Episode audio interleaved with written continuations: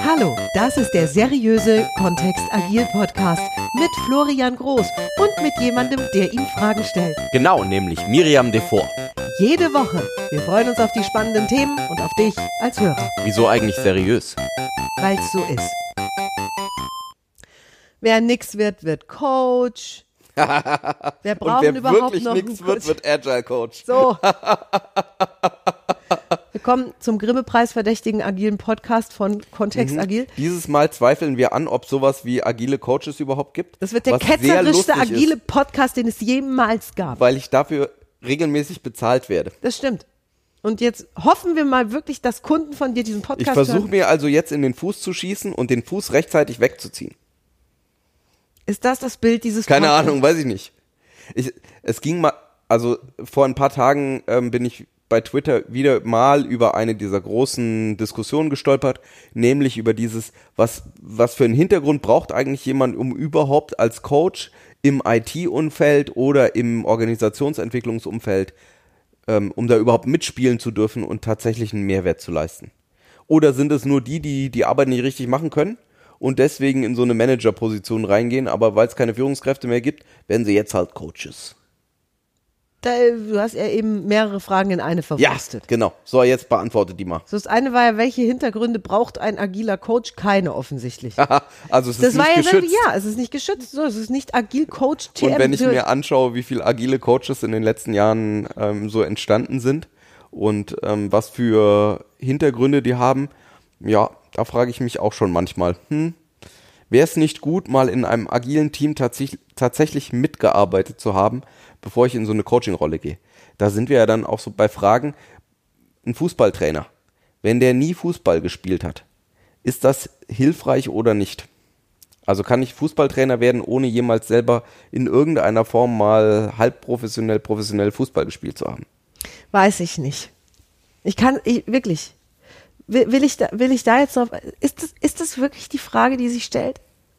Wie ist denn das bei, du warst ja am Konservatorium und hast Klavier in wirklich hervorragendem Maße gelernt, Klavier spielen.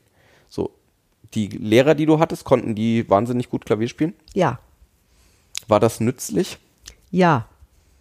Wenn die vor, also Selbst wenn das keine besonders guten Pädagogen gewesen wären. ich, also ich will jetzt auch, ne, ich will da jetzt nicht so, ich habe da, da sitzen wirklich noch äh, Blockaden, merke ich gerade. also selbst wenn das jetzt keine so besonders guten Pädagogen gewesen wären, wären sie zumindest noch Role Model gewesen für, äh, für also für diese Fingerfertigkeiten und das brillante Spiel. Und für mich sind das eben auch diese zwei Sachen. Also es ist schon sehr sinnvoll, mal in so einem Prozess mitgearbeitet zu haben. Egal ob als Teammitglied oder als, ähm, als Product Owner mal. Also mal tatsächlich inhaltlich fachliche Arbeit über eine Weile gemacht zu haben, um diese Teamdynamik einfach mitzubekommen aus der Innenrolle, um dann als Coach auch zurückzugreifen auf Erfahrungen, die du tatsächlich selber gemacht hast, um die dann, um daraus dann Dinge zu reflektieren Ist deine Meinung? ist meine Meinung. Äh, Nehme ich in meiner Arbeit als agiler Coach tatsächlich als sehr sinnvoll wahr. Dass ich da zurückgreifen kann, auf wie hat sich das mal pass auf, angefühlt. jetzt pass auf, wir wissen nicht, wer diesen Podcast hört. Kann ja sein, dass da Leute zuhören, die Geld dafür bekommen, dass sie als agiler Coach arbeiten und waren noch nie in einem agilen Prozess. Das ist schwierig. Da bleibe ich bei.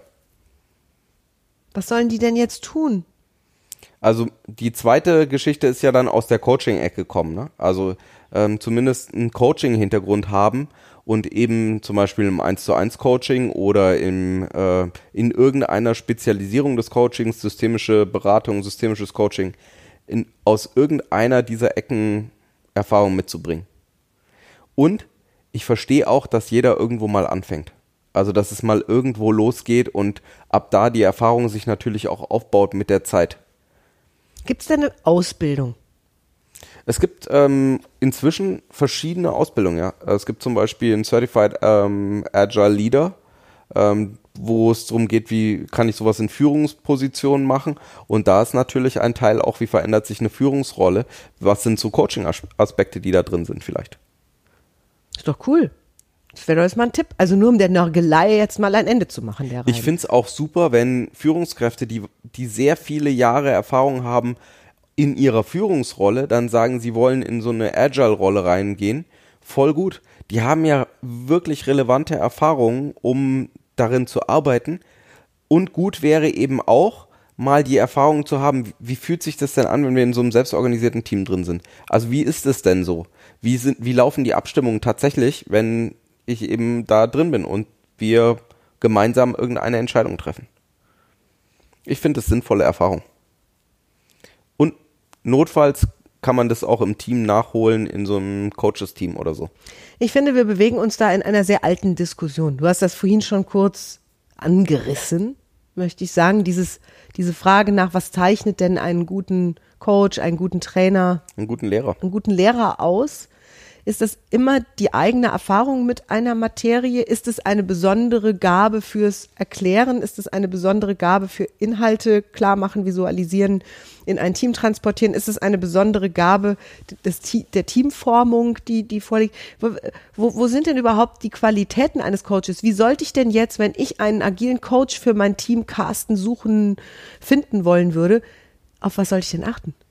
Also ich würde schauen auf Erfahrungen in Teams.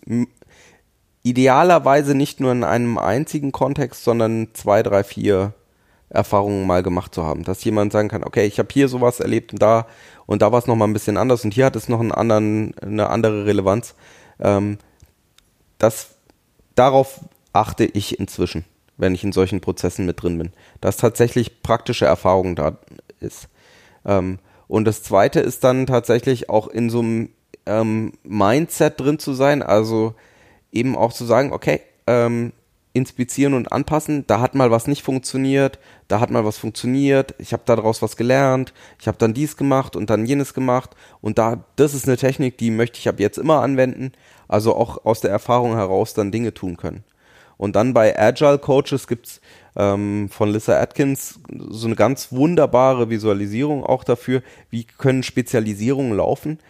Ähm, es gibt eben die Laufbahn, dass man sagt, man geht mehr Richtung, ähm, Richtung so 1 zu 1 Coaching, eine Weiterentwicklung in einem engeren Kontext. Oder ich gehe ähm, Richtung Trainings. Oder ich mache so Facilitation, also wie kann ich große Gruppen, größere Gruppen dazu bringen, dass sie leichter zusammenarbeiten und dann drei Fachgebiete, entweder in so eine ganz tiefe Technik rein für das Spezialgebiet. Also wenn ich im, äh, mit agilen Vertriebsteams zusammenarbeite, dann hätte ich eben Vertrieb als fachlichen Inhalt oder Marketing mit Marketingteams oder irgendwelche Softwareentwicklungsgeschichten, äh, Bildserver aufbauen, Continuous Integration mit ähm, Softwareentwicklungsteams. Also so eine tiefe technische Geschichte oder in eine Organisationsentwicklungsgeschichte. Also wie ähm, funktionieren Organisationen, wie können wir Veränderungen für Menschen möglichst leicht machen, schrittweise, wie funktioniert das psychologisch, was ist da dahinter? Oder das dritte wäre, wie funktioniert so ein Produkt? Also wie können wir in irgendeiner Form das ein relevantes Produkt verstehen und ähm, an den Mann bringen? So, da war jetzt richtig viel Zeug dabei. Was ich verhindern möchte, ist, dass nach dem Hören dieses Podcasts morgen in ganz Deutschland, in allen möglichen Unternehmen, kleinen, mittelständischen, großen, plötzlich Menschen an die Wand gestellt werden und investigativ befragt werden nach diesen drei Punkten. Meine, weißt was mein, Welche Erfahrung hast du schon gemacht? weißt du, was meine Lieblingsfrage ist in äh, Interviewsituationen? Ja. Dieses komische Agile. Was heißt denn das eigentlich? Huh. Okay, wir hören an dieser Stelle auf mit dem. wir zeigen uns auch nicht für die Folgen verantwortlich.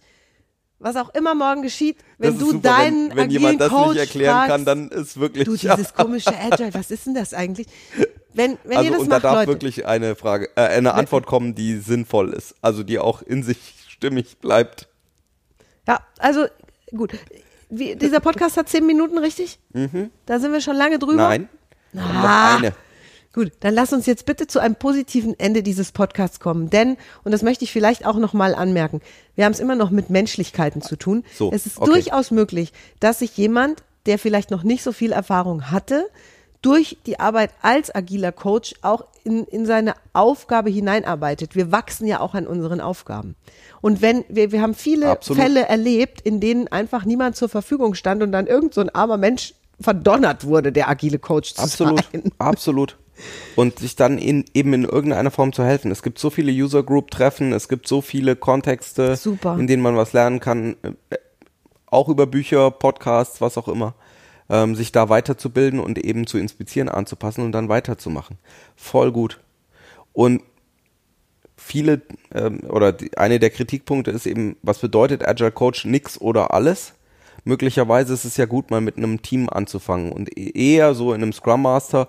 Und ich weiß inzwischen Agile Master, weil manche Teams eben keinen Scrum machen, ähm, in so einem Kontext mit den Leuten was zu arbeiten und eben mitzubekommen, was haben die denn für Herausforderungen und wie kann ich solche Impediments denn oder äh, Hindernisse im Arbeitsprozess, im Ablauf der Arbeit denn möglichst gut lösen, sodass sie nachhaltig auch gelöst bleiben. Und am Ende des Tages geht es ja darum, dass wir schneller gemeinsam Wert erzeugen für einen Kunden. Also tatsächlich da was haben.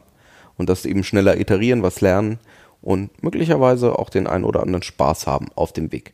Nicht, Nur, nicht, also nur nicht für die, zwingen. nein, Nein, nein, nicht nein, nein, nein, nicht, nicht zu lustig. nicht zu lustig. Und ja, genau. Ja. So, an dieser Stelle wollen wir uns verabschieden mit Florians Lachen, das sowieso auch schon beim Kontext Denken Podcast berühmt geworden ist. Ja, genau. Ihr Lieben, wir hören uns nächste Woche wieder. Es gibt wie immer zum Sonntagsnachmittagscafé ein nächstes agiles Thema. Bis dann. Tschüss.